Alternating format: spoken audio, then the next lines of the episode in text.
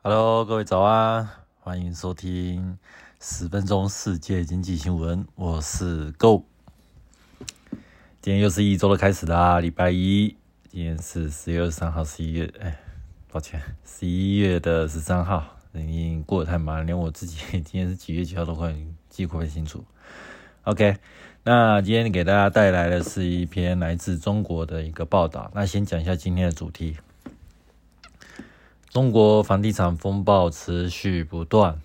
那银行这边也陆续发生了挤兑。今年的 GDP 可以如同呃中国央行的行长所表示说可以保五吗？那我们来看看接下来我们今天带来的这个新闻的这个讲解与说明。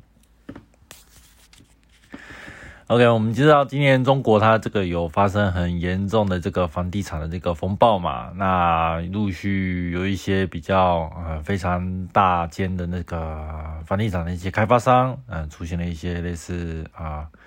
暴雷，他发现呃他们的债务可能发现一些危机啦，甚至可能到濒临破产的地步。那我们据所知的就是比较大间那几间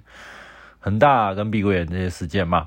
那发生这些事情之呃，除了那些买房者，呃，一些所谓的那些目前呃，听说呃，可能有些人倒是当初呃买了房子，呃，在预售屋的时候买了自己的一个，好不容易存了很多钱买了自己的房子，结果从预售屋等等等等到现在到现在都还没有完工，最后就这个房子就不了了之了。那钱也已经向房已经付了，然后贷款也已经贷下来了，就是没有拿到这个房子，那怎么办？因为现在如果说银行这个部分，他收不到这个房贷贷款的话，势必要拿房子去做抵押吧。而现在这个房子又没有完工，现在整个烂在那边，你要抵押，除抵押那个价值不够，那剩下余额又要跟这个贷款人这边来做一个追讨，那等于这是啊，这是一个非常非常。应该说是一个非常不幸的一个事件呐啊！那除投资者这个部分的话，他其实也会受到这个不安情绪的影响。那这些不安情绪呢，慢慢的逐渐在啊往这个全就是不光是我觉得是中国的这个市场的投资人啊，其实就连外资啊部分啊，甚至在其他周遭国家的这个部分的那个呃股票市场，其实也大部分受到一些牵累或是影响。那特别要注意的是，今年的这个中国的各大的这个银行股，那发生了各陆陆续续发生了暴跌的情况。那以目前中国股市的一个结构里面哦，银行股它其实是占了这个全中国那个股市的总市值的百分之十，其实是算很大的百分之十。那今年陆陆续续发生各个呃知名的这些啊。银行啊，他们发生股票暴跌的事件啊，那因为它在这个部分的总市值占的具有相当一个比例嘛，所以它就连带了就是拖累今年这个中国的这个上海，像什么上海指数呃，还有一些深圳这些的这个指数的部分的那个表现嘛，所以今年说真的，二三年比起来，中国你如果是投资中国这个股票的人，应该今年可能今年的。回报率应该不是那么好看的。那相对其他国家而言呢，今年如果你看，你看目前台湾这个部分的话，你说因为那个 AI 的关系嘛，这个从一万现在已经涨到一万六、一万七了，那时候是高点一万六、一万七。美国更不用讲啦，AI 始祖从那 NVIDIA 开始开始炒作到现在，目前仍然这个标普啊，还有。那个道琼指数啊，那是那是纳斯达克一百啊，还仍然是处于在高位啊。中国这个部分的话，就相对就非常非常的弱势。好，那跟大家分享一个一个地区的一个新闻啊。那十月份的时候，在河北的一个名字叫做沧州银行的部分啊，那就发生了挤兑。那原因是因为说，呃，在网络上就是呃疯传的一个嗯一个类似一个网络的贴文。他的贴文里面呢，他就写了一个那个恒大，恒大这个是最有名的那个，就是濒临快破产那个的那个房地产商嘛。它里面就详细记载了恒大，恒大它里面所有的对于这个银行欠款的这个名单，然后每个银行啊，会依照欠款名额，就是从排名第一的排排排排排排到最后，只要上榜的基本上都遭殃，有点像是就像是死亡笔记本那种感觉，只要写上去的话，那些，所以啊，三中银行它就在榜上有名嘛啊，那时候好像是积欠了大约呃。恒大恒大是欠了这个目前这个三中银行，它好像是三十四亿的人民币的贷款嘛。那大家看到这个网络上这个在疯传这个名单，这个死亡笔记本名单的话，担心的说哇，天哪，我有没有我这我的存款有没有我的存款银行有是不是有没有包括在这个名单上面？如果有的话，哇，干的不行啊，我要赶快去把那个钱赶快领出来啊，不然到时候他妈的那个。钱都赔光了，我搞不好我的以前我的那个里面的存款领不出来了，从此以后这个银行就倒闭也说不定。这个部分的话，就造成那个群很多的民众啊，就是恐慌嘛。那遇到这种事情的话，就是第一件事，赶快先把钱全部领出来嘛，就是发生了这个挤兑的情况。那这个部分的话，其实新闻也有在报啦，就是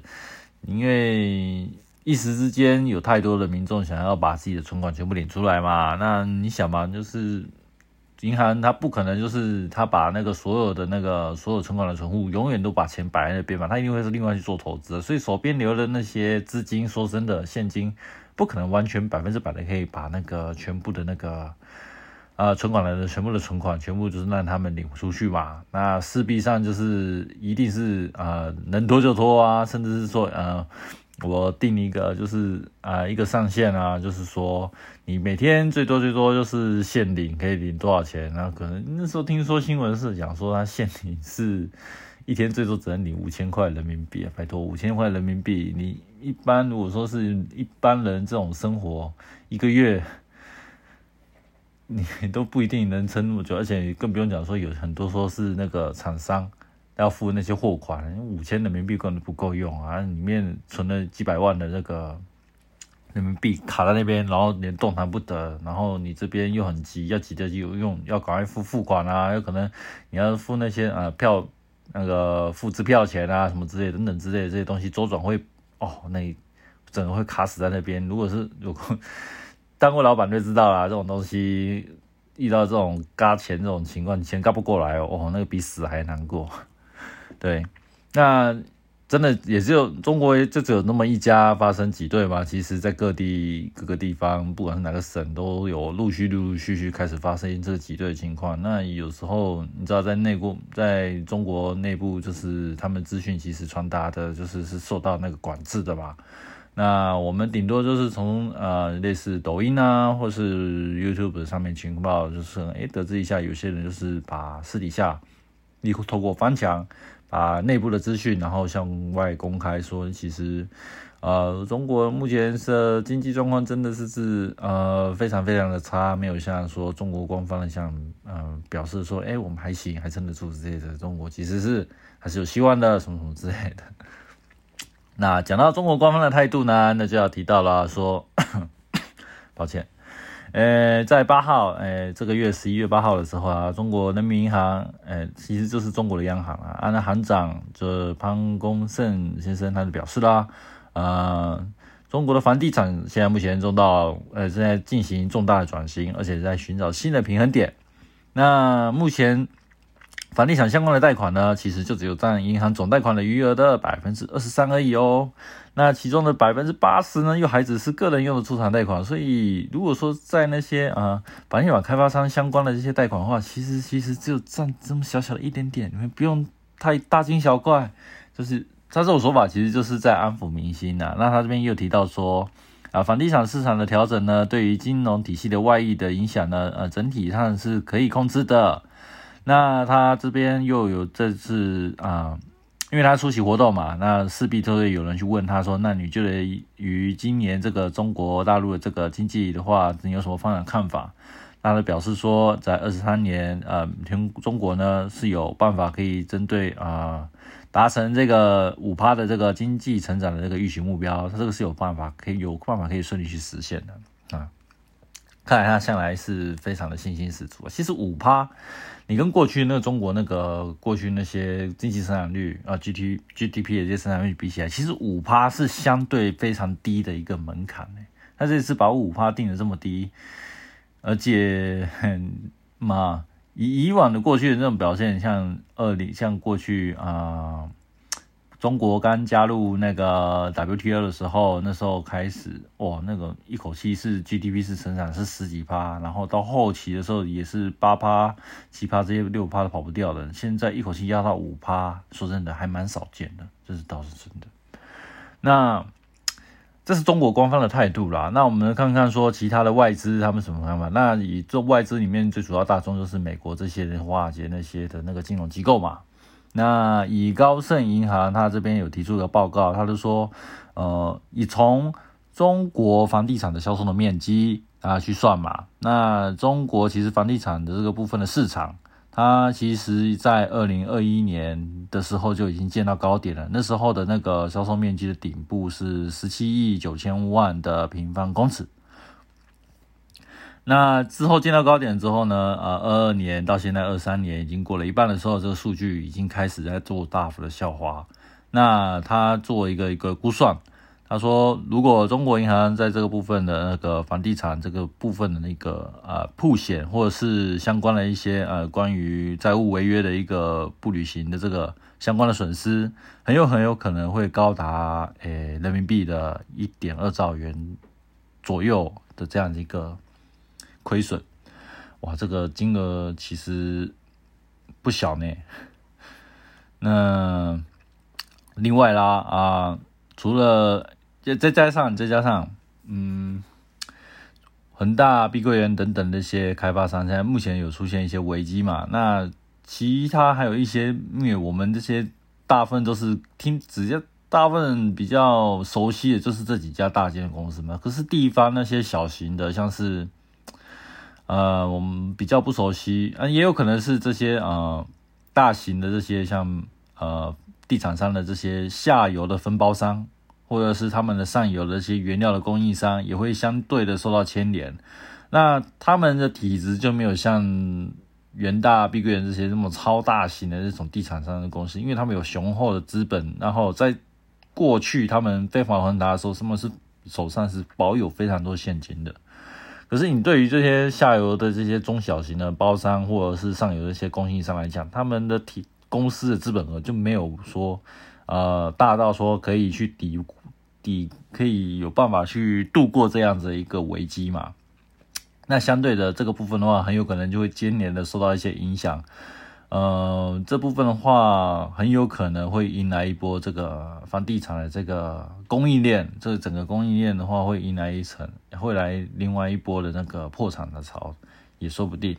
那中国这个部分的话，要怎么去做一个嗯相关的一个措施？其实它从今年的什么时候第三季开始吧，中国其实在金融方面就已经开始在做各式各样的类似已经。Q 类似 Q E 啦的那种感觉了，量化宽松的那个政策，但是实际上它还是没有做，因为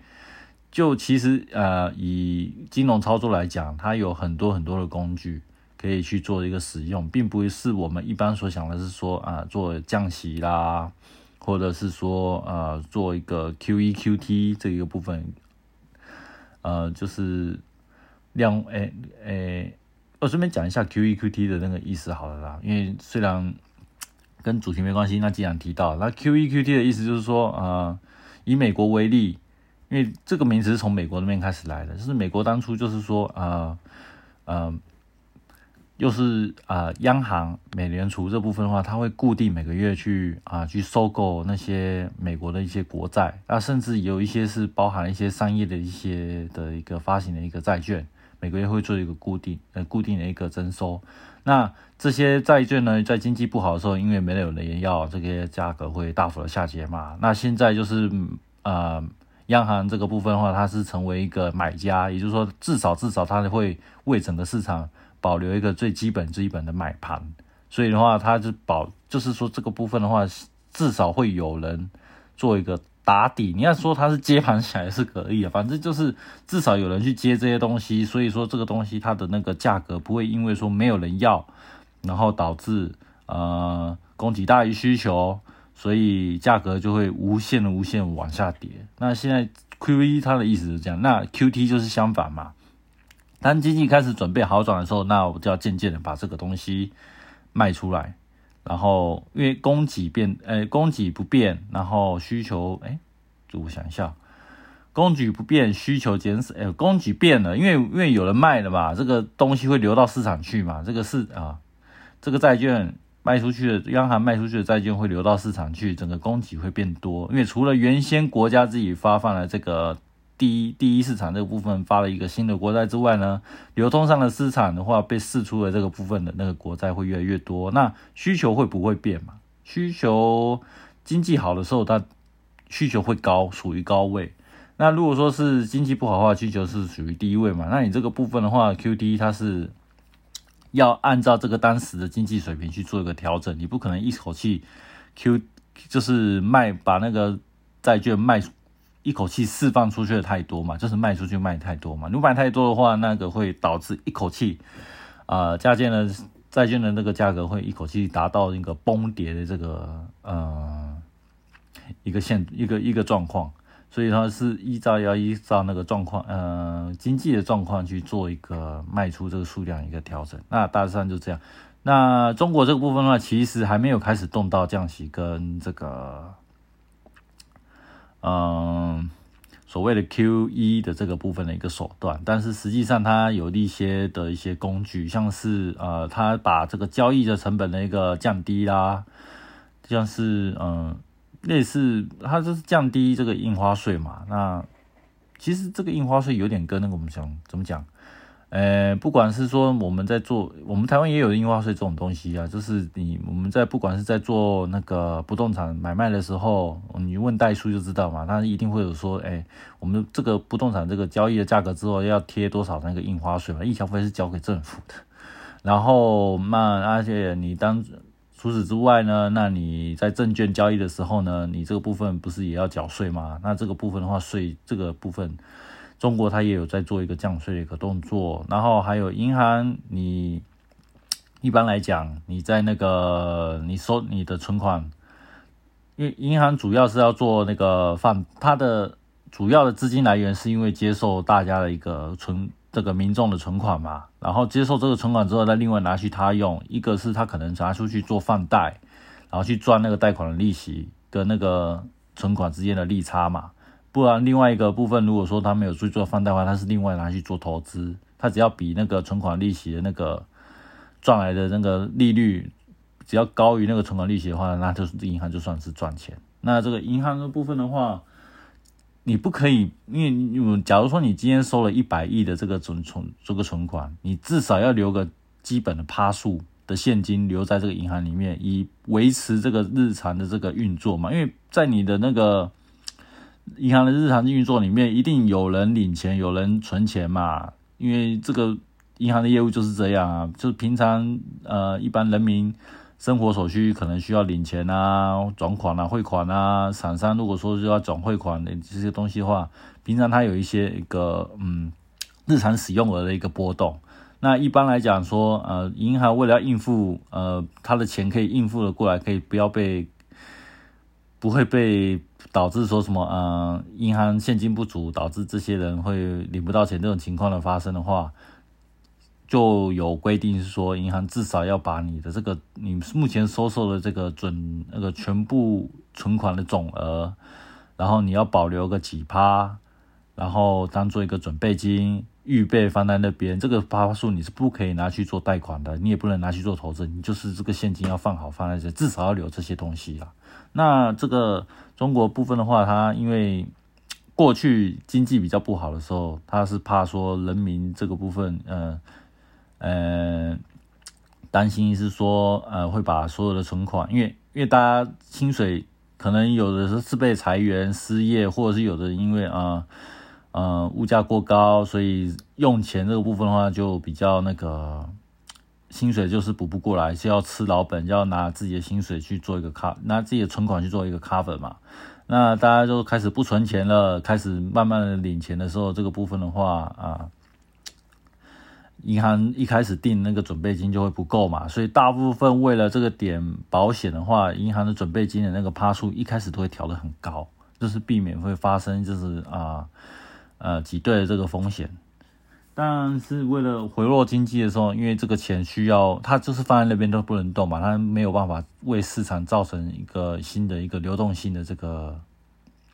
效果，所以为了要释放这个不能动的这个钱，它就会啊降低这个门槛，这个降准备金的这个限制。那银行有了这个多余的这个准备金限制啊，它可以拿去做贷款的一个动作，然后或者是说可以去做其他投资。那银行这个部分的话，就是收益率就会开始做一个大增的一个动作。那银行收益率大增的时候，那相对的这个部分，嗯，经济就会成为呃银行的这个部分的呃财报，它就带动整个市场的一个活络，然后造成这个呃市产生市场的活络，那股市就会慢慢的上升，股市慢慢上升后，经济就会慢慢变好，大概就是这样子。那现在来讲的话，虽然说中国在这个部分它是有做更多的努力，但是目前看起来，中国的银行真的是跌得很惨啊，好像都没什么用的样子呢。所以你说它这个中国央行嘛，现在我们回到重点，中国央行它有没有办法真的有办法达到连这个低标门槛这个今年这个五趴的这个 GDP 的成长率有办法达到吗？似乎有点困难。那达不到的话，那这个部分的话。很有可能就是明年二十年的话，应该也是不会有立即的改善。那人家在传说中国这个部分会不会成为第二个日本，然后会面临到一个啊新的一个失落三十年的一个状况？那这个部分的话，就很有可能发生的几率就会提高。OK，今天的分享的这个消息新闻就到这边为止啦。那谢谢大家收听，那我们下次再见啦，拜拜。